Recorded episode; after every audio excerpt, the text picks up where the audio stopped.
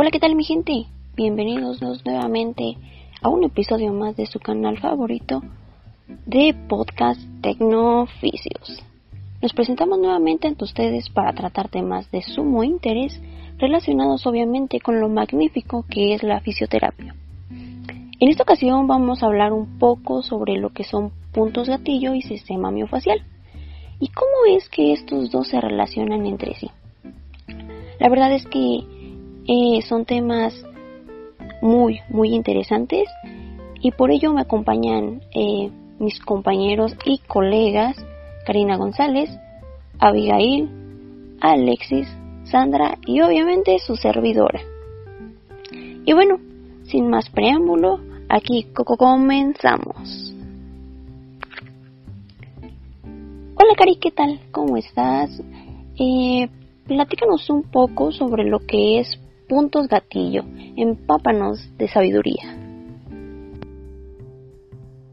Hola Carlita, muy bien, gracias. Eh, pues les voy a hablar un poquito de qué son los puntos gatillo y algunas características que podrían ayudar a diferenciarnos en los puntos gatillo de otras alteraciones musculoesqueléticas como desgarres, Em, espasmos, contracturas, eh, entre otras. Eh, pues podemos considerar que nuestro sistema osteomuscular es el órgano más abundante en nuestro cuerpo y que con frecuencia se ve aquejado de los llamados puntos gatillo, también llamados síndrome miofacial o por su terminación en inglés Tiger Point. Em, el punto gatillo es una zona muy sensible a la palpación. Este se encuentra dentro de una banda ancha del músculo y pues podemos tener puntos gatillo en cualquier zona de nuestro cuerpo, pero los encontramos con mayor frecuencia en músculos posturales, es decir, músculos que nos ayudan a mantener nuestra postura.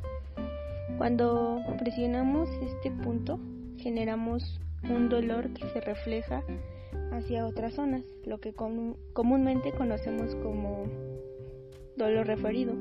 Em, para entenderlo de otra forma, se produce siguiendo una especie de mapeo, es decir, que cada punto gatillo tiene su mapa, propio de irradiación del dolor. Eh, estos puntos gatillos se producen principalmente por fatiga postural, es decir, por malas posturas que adoptamos eh, en nuestro día a día. Y muchas veces también son ocasionados por estrés. Claro que hay muchas más causas, pero pues son como unas de las más importantes. Em, estos puntos gatillo se distinguen por sus componentes. Eh, la banda palpable. Esta no es visible, pero con una correcta exploración del músculo la podemos percibir. En segundo lugar tenemos al foco irritable.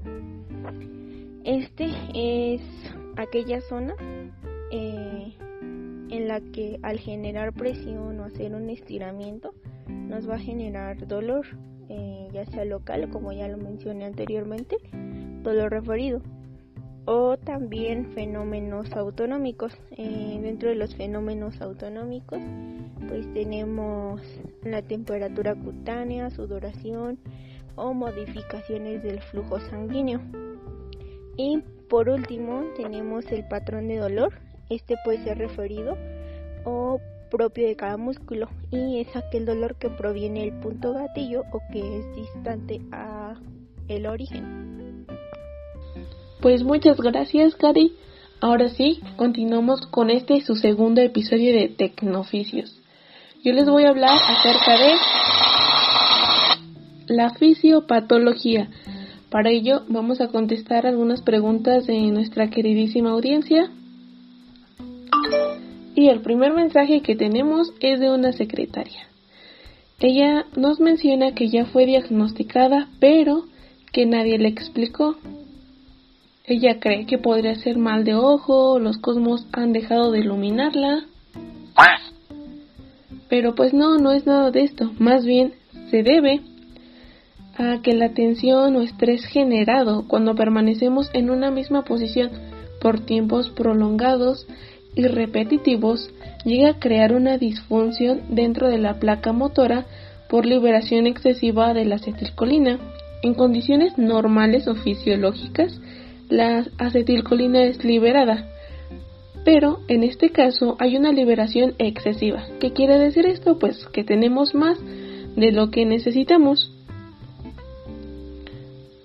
Ahora, dentro de, la sarcómera, que va a ser la parte funcional de nuestro músculo, es donde va a repercutir este sufrimiento. ¿Qué quiere decir? Que se van a cortar debido a esa liberación excesiva de acetilcolina y este acortamiento va a ser mantenido.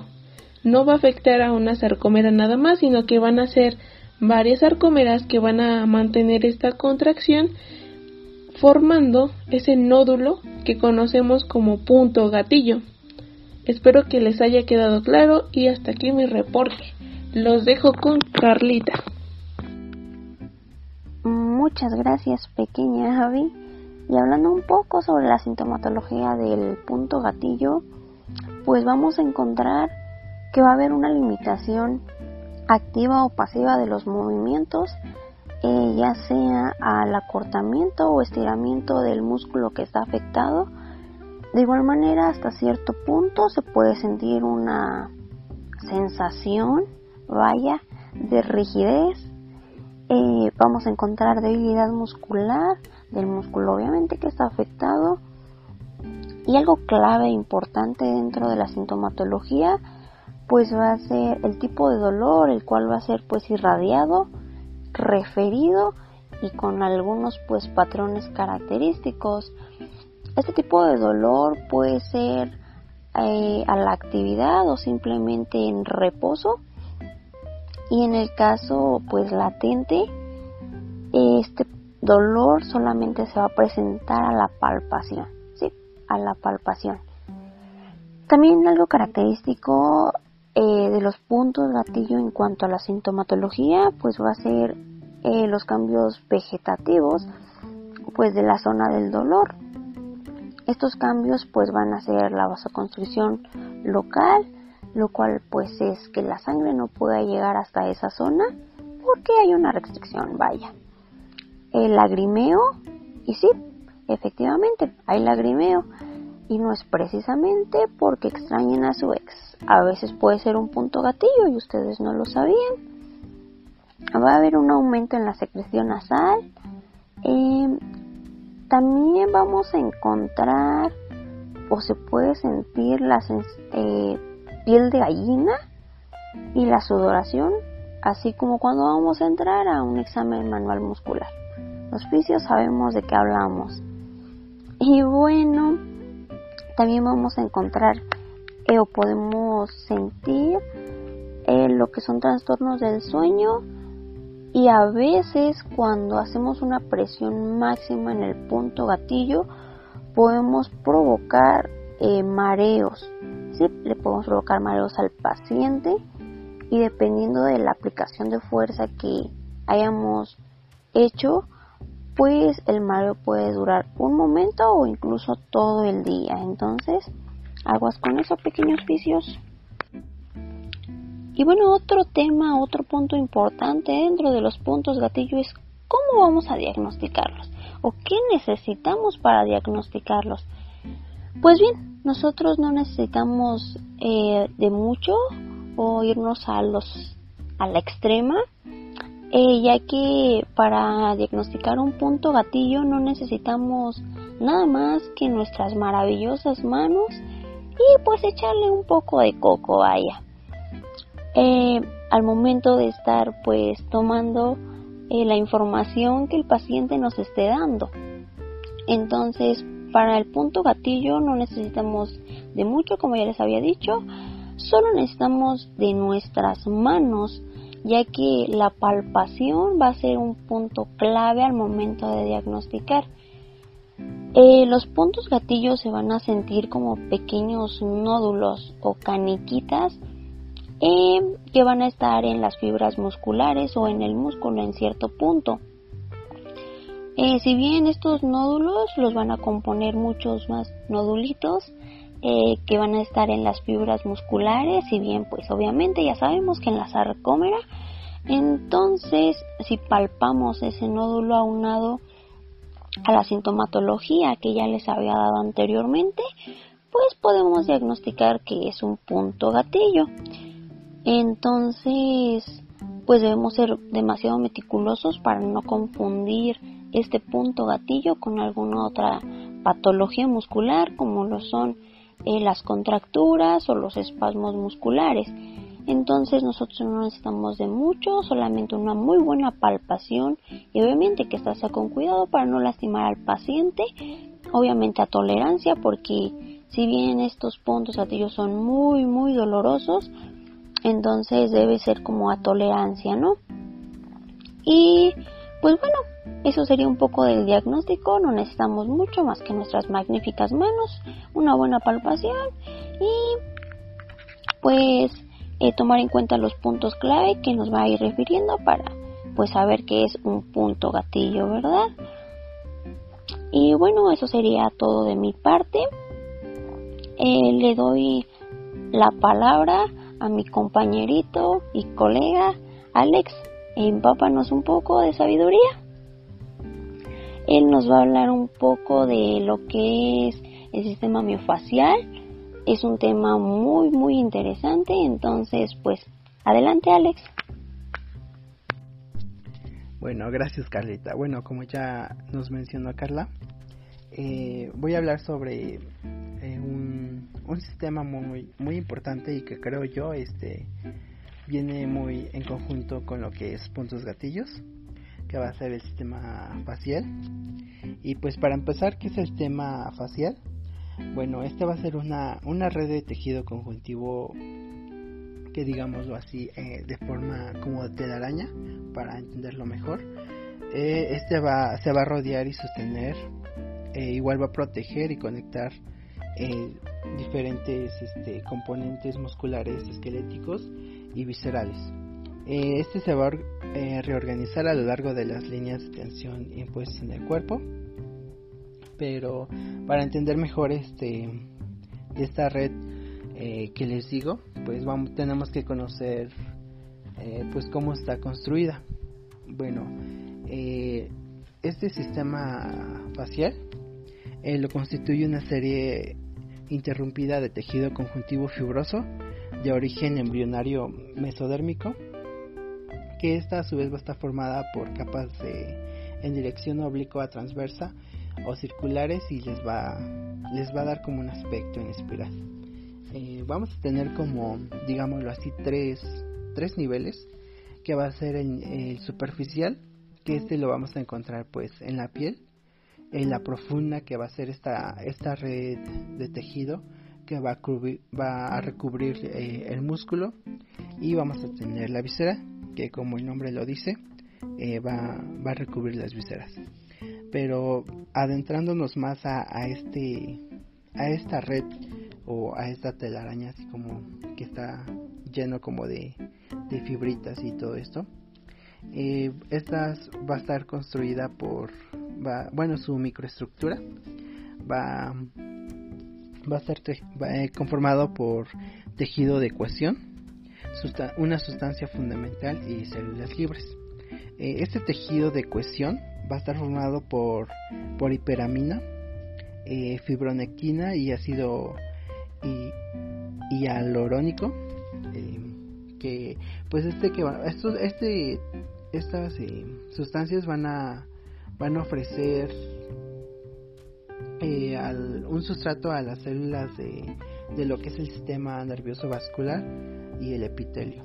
Bueno, las sustancias que, les mencionaba eh, va a ser una sustancia viscosa formada de agua y, y glucosaminoglicanos, perdón, pero bueno, es algo difícil de pronunciar esta palabra, eh, que este nos va a permitir el intercambio de, de células dando así diferentes propiedades a, a, nuestro tejido. Bueno, y creo que, bueno, creo yo lo que igual lo más importante pues serían las células, ¿no? Estas células libres van a ser como los fibroblastos, que digamos serían como los obreros de nuestro tejido conjuntivo, ya que estos van a segregar el, colágeno necesario para, para renovar y restaurar la red facial, digámoslo así, para cuando, cuando ya esté como dañada, al igual, al igual este eh, va, va a cerrar lo que son las heridas. Bien, y ahora este, ¿cómo funciona este sistema? Pues este sistema va su, biomecánica va a ser por medio de las células contráctiles, que pues estas van a crear contracciones tónicas eh, que van a influenciar en el tono muscular pasivo y van a dar unas propiedades biomecánicas que es la afluencia, la relajación y la hiteresis. Bueno, todas estas capas faciales van a contener gran cantidad variable de miofibroblastos, eh, con, pues con una capacidad de contraerse y estos a su vez van a poseer un tipo de actina similar a lo que a lo que puede retraerse en el músculo del sistema digestivo. Bien, bueno, ahora ya conociendo su, su anatomía y su biomecánica, eh, cómo vamos a intervenir nosotros como fisioterapeutas en el sistema miofacial, en el sistema facial, perdón, perdón. Eh, pues bueno, antes de eh, de intervenir con alguna técnica, pues tenemos que tener una, una clara comprensión de los mecanismos involucrados, e igual su, su distinción y pues así ya eh, tener un e intervenir, intervenir eh, pues en un caso de, de alguna restricción de movimiento de, de algún músculo.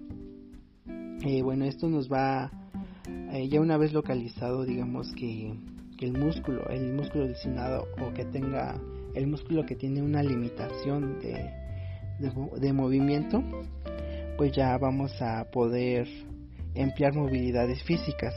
Para esto, pues para lograr la y lograr y modular la, la intensidad y cambios biomecánicos. Eh, vamos a tener a este fisioterapeuta Luigi Stecco, que este va a ser de origen italiano, que nos propuso un modelo biomecánico tridimensional de sistema facial y también pues unas técnicas de, manipulación facial. Bueno, ya eh, cuando hay un problema musculoesquelético, pues la clave de, esta terapia manual va, va a ser este eh, residir en la identificación del área que queremos tratar, ¿no? Un área específica, igual este pues la localización de, de la, de la fascia. Eh, pues esto lo, se va a identificar por, por un movimiento limitado doloroso de, de, la zona y pues ya con una manipulación apropiada lo que vamos a conseguir para nuestro paciente va a ser la recuperación de pues del movimiento muscular va a mejorar la propiocepción y disminuir lo que es el dolor lo que principalmente quiere nuestro paciente al igual la fluidez y la, elasticidad que va que va a tener este nuestro músculo. Y bien, este, ahora para, para terminar este, con este tema, eh, nuestra, pues ahora sí, nuestra compañera Magali, eh, pues nos va a hablar así un, de nuestras, las funciones que va a tener este sistema igual a sus disfunciones. Bien, pues las dejo con, con mi compañera Magali. Eh, adelanta Magali. Muchas gracias por esa participación y complementando lo que nos acabas de decir, yo les voy a hablar de la función del sistema facial. Principalmente va a tener la función de protección y sostén. Y la protección nos va a dar o permitir la integridad anatómica y conservar la forma de las estructuras que se protegen por la fascia. Va a dar una protección contra traumatismos, va a amortiguar contra golpes y va a ayudar a dispersar esas fuerzas que se generen sobre el cuerpo. También va a haber una función de formación de compartimientos corporales. La fascia, recordemos que compartimenta, o sea, que nos ayuda a dividir y separar algunas estructuras, pero a la vez va a integrar todos los elementos corporales para que se unan y forman una red en todo el cuerpo. Bueno, Va a existir también la función de revestimiento, la cual es una red continua que conecta todos los elementos del cuerpo y los grupos funcionales. Estos va a ayudar a que, aunque estén muy separados, se conecten entre sí. Por ejemplo, grupos de músculos. Va a existir también la función de coordinación hemodinámica entre el sistema venoso y linfático, que va a proporcionar consistencia y elasticidad trabajando como una bomba para el envío de sangre y linfa desde la periferia al corazón y los ganglios linfáticos. También van a existir disfunciones faciales, en la cual se van a crear compensaciones funcionales y por tanto una alteración en la postura. Recordamos que la fascia es una red conectada en todo el cuerpo, por tanto, si una parte se daña, va a haber una mm, alteración en todo el cuerpo. Aquí va a haber dos clasificaciones de acuerdo al tipo de músculo. Van a existir músculos posturales y músculos fásicos. Los posturales van a estar hiperactivados, donde va a existir una respuesta al estrés, donde va a ser tensión progresiva y la retracción va a estar avanzando. Y aquí va a ser un ejemplo como el elevador de la escápula y los isquiotibiales, donde estos van a tener un siempre una tensión o van a estar em, retraídos. En los músculos fásicos van a estar inhibidos, va a existir debilitamiento y casi siempre o un ejemplo de estos va a ser en el dorsal ancho y los abdominales. Por eso es que adoptamos posturas malas o no saludables y eh, adquirimos, no sé, alguna vascularización hacia anterior o hacia posterior. Aquí van a existir varias disfunciones en todo el cuerpo.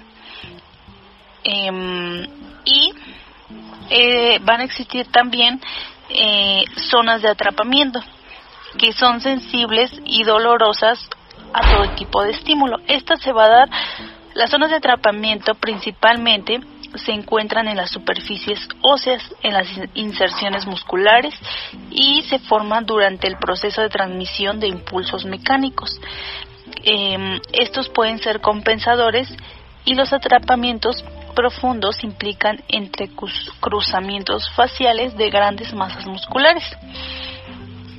Cuando un segmento corporal deja de recibir un estímulo adecuado, logra este atrapamiento y produce una deficiente circulación que limita el suministro de nutrientes hacia la sustancia fundamental del tejido conectivo.